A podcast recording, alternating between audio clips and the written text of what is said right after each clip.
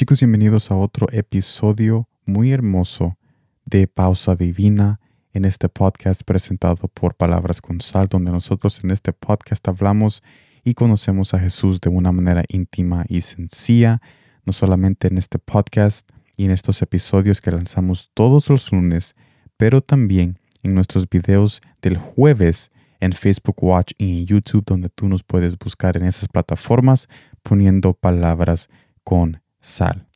Gracias por estar aquí. En este día estaremos viendo Éxodo capítulo 29, versículo 4 al 8, Reina Valero 1960, que nos dice de esta manera.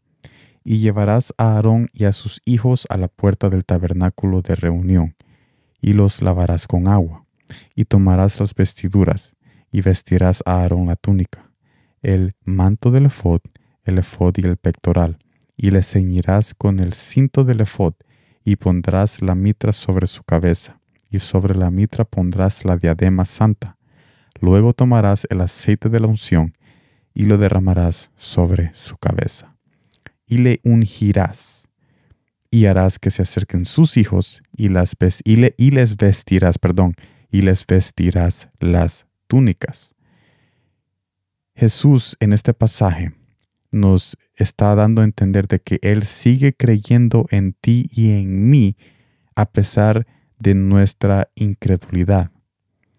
Él espera trabajar contigo y conmigo para el llamado que Él ha puesto en ti y en mí aún antes desde nuestro nacer. Un llamado donde tú y yo veremos la gloria de Él en nuestros hogares y nos llevará ese llamado hacia la eternidad junto con Él. Literalmente ese llamado, ese llamado y ese propósito se convertirá en ese camino directo hacia ese fin deseable que tu corazón tanto anhela.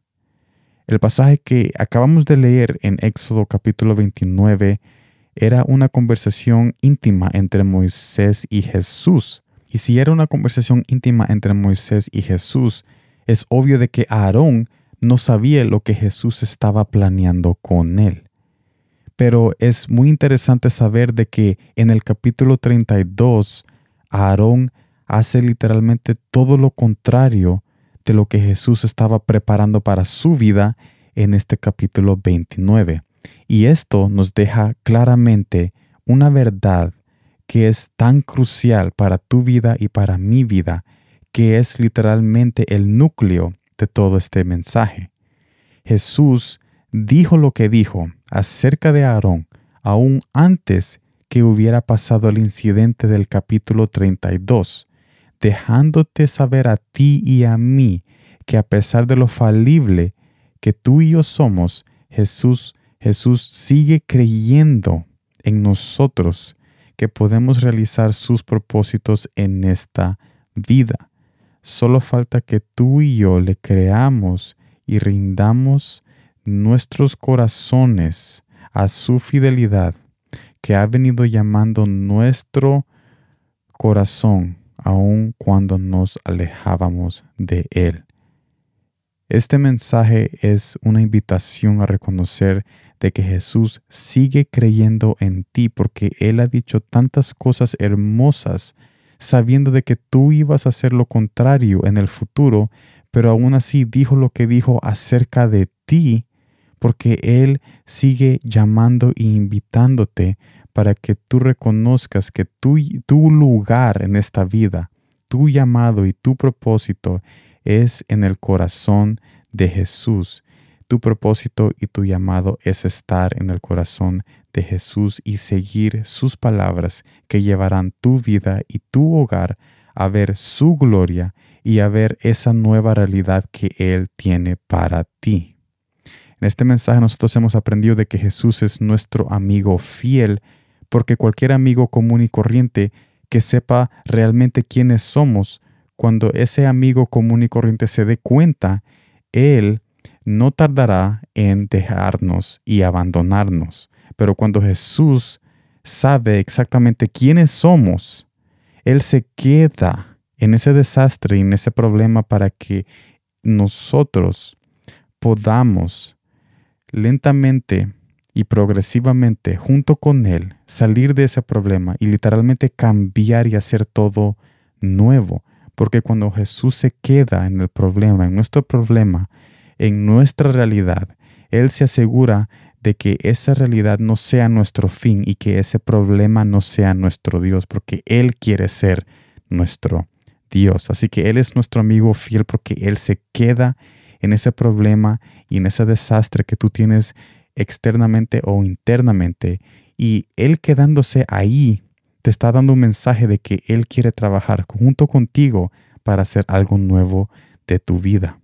También hemos aprendido de que Jesús es nuestro propósito, porque Él es nuestro llamado a hacer algo que nunca nosotros habíamos imaginado hacer en esta tierra. Él es nuestro propósito divino y es un propósito que ningún jefe o cualquier persona común y corriente nos daría, aún sabiendo quiénes somos exactamente, nadie nos daría un llamado o un propósito. Porque cualquier persona que sepa quién tú eres verdaderamente, esa persona te va a abandonar y va a buscar a alguien que sí pueda satisfacer esos requisitos honrosos, o sea, esos requisitos de rectitud y de honra y esos, esos requisitos que los jefes quieren en sus posiciones, gente que tiene un nombre alto y gente que no tiene un pasado y gente que no está en un desastre internamente. Esos son los, las personas común y corriente que andan buscando darles propósitos y llamados a las personas que ellos piensan que son dignamente de recibir ese propósito y llamado. Pero Jesús es totalmente lo contrario. Jesús ve nuestro desastre interiormente que tenemos en nuestros corazones y también externamente. Él ve todo ese desastre y cuando Él ve eso, Él nos da un propósito y un llamado para que nosotros reconozcamos de que nuestro fin y de que nuestra vida no está no debe de estar anclada a ese problema que nosotros estamos teniendo porque él tiene una nueva realidad para nosotros. Y hablando de nueva realidad, Jesús, hemos aprendido también de que Jesús es nuestra nueva realidad en esta vida que nosotros pensamos que se ha acabado porque hemos echado, eh, eh, hemos echado a perder absolutamente todo. Jesús hace todo nuevo y solo está en tu parte y en mi parte poner nuestro pie en esa tierra santa y poder doblar nuestra voluntad y reconocer de que Jesús es nuestro llamado a una nueva realidad, a un propósito y a ese destino que tu corazón quiere llegar, quiere llegar a su creador, quiere regresar a su creador, ese destino donde nosotros veremos las promesas cumplidas que Él ha dicho acerca de nosotros desde la eternidad. Este mensaje, no te olvides, este mensaje es una invitación de que Jesús sigue creyendo en ti y que Él no va a descansar hasta que Él cumpla ese propósito y ese llamado en tu vida, pero tú necesitas creer y rendir tu corazón en oración y metiéndote en su palabra para que tú entiendas exactamente lo que Él quiere hacer en tu vida y en tu familia. Así que toma este mensaje como una puerta abierta y como brazos extendidos para tu vida para que tú puedas comenzar ese nuevo llamado y esa nueva realidad que Jesús tiene para tu vida, para tu corazón y para tu hogar. Nos vemos en este jueves en las plataformas de Facebook Watch y YouTube donde tendremos un mensaje muy especial. Estamos en una pequeña serie titulada Cánticos de los Peregrinos. Ya hicimos la parte 1 pero este jueves es la parte 2. Los invito a que si no han visto la parte 1, que lo vean porque ya está disponible. Así que cuando ustedes lleguen este jueves a la parte 2, ustedes, ustedes pueden entender la continuación del mensaje. Así que los invito a eso, pero gracias por estar en este nuevo episodio de nuestro podcast Pausa Divina presentado por Palabras con Sal. Nos vemos muy pronto y como siempre, gracias por el tiempo.